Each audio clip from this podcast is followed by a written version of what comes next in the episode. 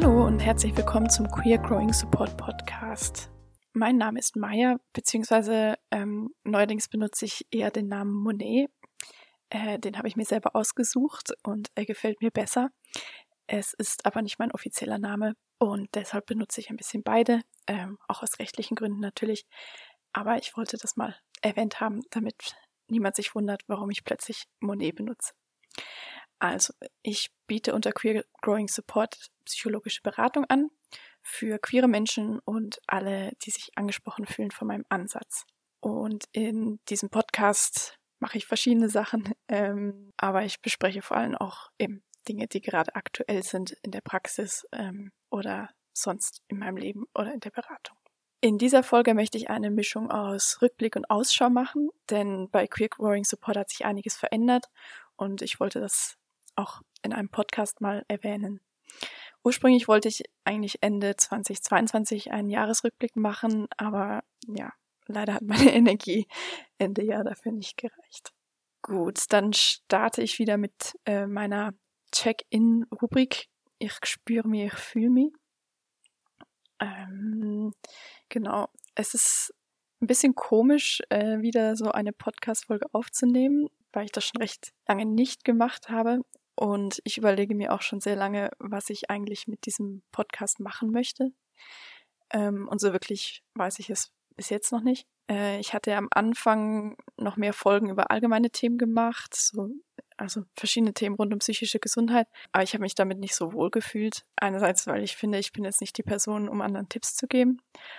Und andererseits, weil ich nicht wirklich die Ressourcen habe, um tiefer in die Themen einzusteigen und so richtig zu recherchieren und ja, ich bin auch ein bisschen mehr sensibilisiert worden für Missinformationen und ich möchte auch auf keinen Fall dazu beitragen, Halbwissen weiter zu verbreiten. Oder also Halbwissen oder äh, Sachen, die tatsächlich nicht stimmen. Und dafür bräuchte ich eben mehr Zeit zum Recherchieren und wahrscheinlich ein Studium in Psychologie und das habe ich nun einmal nicht. Ähm, Im Moment sehe ich den Podcast mehr als ein niederschwelliges Angebot, um mich kennenzulernen für Menschen, die überlegen, ob sie vielleicht mal zu mir in die Beratung kommen möchten. Dann, ja, ich habe mich eigentlich sehr auf 2023 gefreut oder ich war vor allem froh, dass 2022 zu Ende war. Und ja, ich bin äh, mit sehr viel Plänen und Energie und Ideen ins neue Jahr gestartet und freue mich darauf, die auch umzusetzen. Ich musste ein bisschen feststellen, dass die Welt nicht ganz dieselben Pläne hat wie ich, aber ich werde mich davon nicht abhalten lassen. Beziehungsweise es ist noch Januar, ähm, also es ist noch ein bisschen früh. Und es kann ja noch werden. Genau, also dann steige ich jetzt ein mit dem Rückblick. Ja, ich denke, die, die größte Sache letztes Jahr war, dass ich im Sommer meine dreijährige Weiterbildung beendet habe. Also ich habe jetzt offiziell ein Diplom, also ein Diplom in psychosozialer Beratung und bin auch neu aktiv Mitglied im Berufsverband SGFP. Da bin ich eigentlich auch recht stolz drauf und gleichzeitig war ich auch einfach nur froh, dass die Ausbildung endlich fertig war, weil ja, drei Jahre sind lang. ähm, es gab einige unschöne oder frustrierende Dinge. Dann war das auch gut, dass es vorbei war. Ich habe dann allerdings gleich noch eine Weiterbildung drangehängt äh, zu Grundlagen in Paarberatung also das war im Herbst, die ist jetzt auch schon abgeschlossen. Und es war an einem anderen Institut und auch ganz interessant, ein bisschen anderer Ansatz, andere Leute, gleichzeitig gewisse Sachen auch frustrierend. Ähm, ja, aber insgesamt doch ähm, habe ich recht viel Inputs daraus gewonnen. Ich finde es einfach irgendwie auch erstaunlich, wie wenig sich bei den verschiedenen Ausbildungsinstitutionen für Psychotherapie oder psychologische Beratung tut, was Themen von sozialer Gerechtigkeit und Diversität angeht weil ich persönlich mich sehr viel mit diesen Themen beschäftige, kann ich das in meine Arbeit einfließen lassen, aber sagen wir so, von der Institutionsseite ist da eigentlich gar nichts gekommen oder eher problematische Sachen. Dann habe ich ähm, gegen Ende Jahr habe ich auch meine Preispolitik geändert für, für die Beratungen. Das ist alles auch online und auf meinem Instagram. Ähm, und zwar habe ich mich entschieden, dass ich keine Fixpreise mehr ausschreibe, sondern dass jede Person ähm, die in die Beratung können, kommen möchte, sich nach den eigenen finanziellen Mitteln selbst einschätzen kann und entsprechend den Preis wählen kann. Ich habe da eine gewisse Orientierungshilfe auf meiner Webseite, wenn jemand nicht sicher ist, was ein angemessener Preis ist.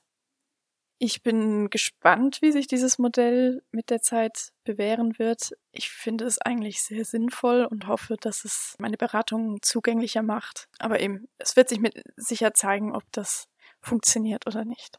Insgesamt war ich recht zufrieden, wie die Praxis letztes Jahr gelaufen ist und hoffe, dass es so weiterläuft. Das war jetzt mein zweites Jahr, in der ich meine Praxis habe und ich merke, wie ich mittlerweile einiges mehr an Erfahrung habe und mir die auch hilft, um meine Beratung zu verbessern.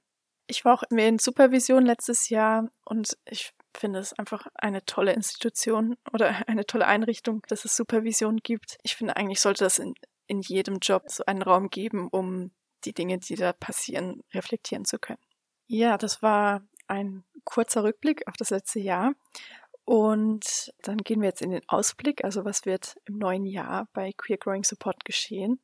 Nun, es gibt eine recht große Veränderung, die ich allerdings auch schon angekündigt habe, zumindest auf Instagram und jetzt auf meiner Webseite. Und zwar, dass ich im Moment ganz auf Online-Beratung umstelle. Das hat verschiedene Gründe. Ähm, sagen wir so, der Auslöser war, dass die Person, von der ich den Raum gemietet habe, die Praxis aufgegeben hat und ich deshalb mir der Raum gekündigt wurde.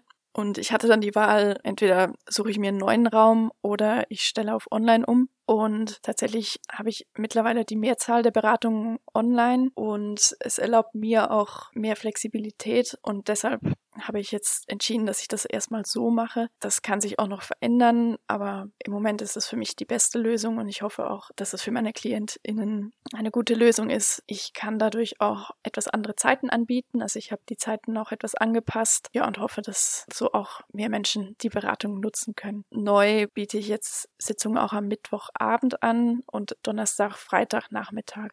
Die genauen Zeiten sind auch auf meiner Webseite und für Terminanfragen bin ich immer offen. Also können wir schauen, ob wir etwas finden.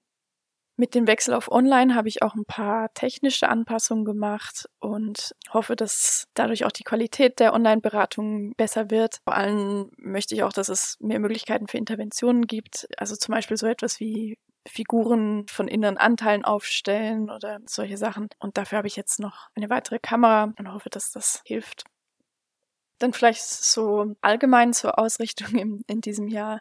Also Queer Growing Support ist für mich ja auch ein Business. Äh, es ist meine Einzelfirma und ich habe sozusagen eine strategische Entscheidung getroffen. Und zwar, dass ich Queer Growing Support nicht mehr als eine Art Side-Hustle oder einen, einen zweiten Job betreibe, ähm, also primär als eine Einkommensquelle, sondern mehr als eine Art Liebhaberprojekt.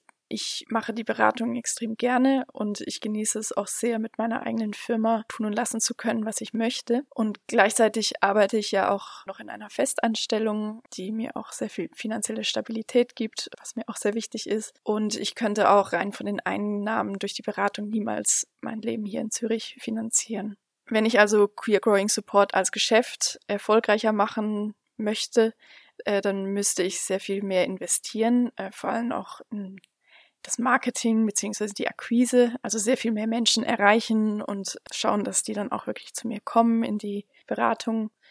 Ähm, ich habe hier vor allem am Anfang einiges versucht, auch dieser Podcast ist ein Teil davon, aber ich habe recht schnell gemerkt, dass mir das neben meinem Job zu viel wird und halt auch, dass unklar ist, ob das auch Erfolg hat. Dadurch ist es ist halt sehr viel Aufwand, den ich habe, von dem ich nicht mal weiß, ob sich das finanziell lohnt. Denn also die Beratungen an sich sind ja eigentlich nur ein kleiner Teil von dem, was ich für Queer Growing Support mache. Es gibt da sehr vieles. Es gibt die Webseite, die ich pflegen muss. Es gibt Social Media und diesen Podcast, ähm, die mir helfen sollen, dass Leute mich finden. Ich muss die Buchhaltung machen. Das ist Teil meiner Steuererklärung.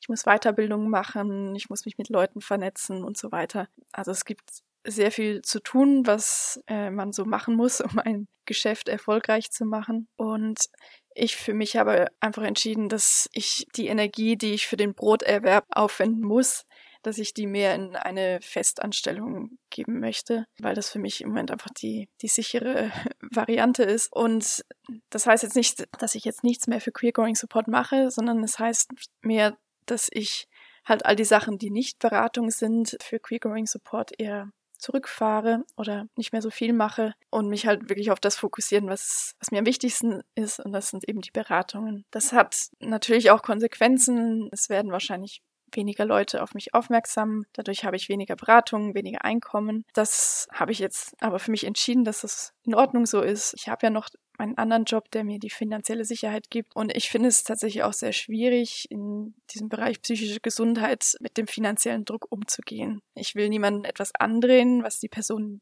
nicht will, aber vielleicht in einer vulnerablen Situation dann doch macht. Und ich gehe davon aus, dass die meisten Personen, die in die Beratung kommen, weitesten Sinne in einer vulnerablen Situation sind oder halt eben Unterstützung möchten und brauchen. Und ich möchte in keiner Weise das irgendwie ausnutzen. Und ich möchte auch nicht Versprechungen machen, wie gewisse Coaches, die einem, was auch immer, fünf Schritte zum Erfolg versprechen oder zum perfekten Leben. Das, in der Regel funktioniert das nicht so gut und ich möchte mich auch nicht so verkaufen. Langer Rede, kurzer Sinn ist, dass ich mich entschieden habe, den Queer Growing Support mehr als ein Liebhaberprojekt zu machen, zumindest für den Moment, als etwas, was ich wirklich sehr gerne mache und wovon ich sehr überzeugt bin, dass sich dann aber finanziell nicht unbedingt lohnen muss.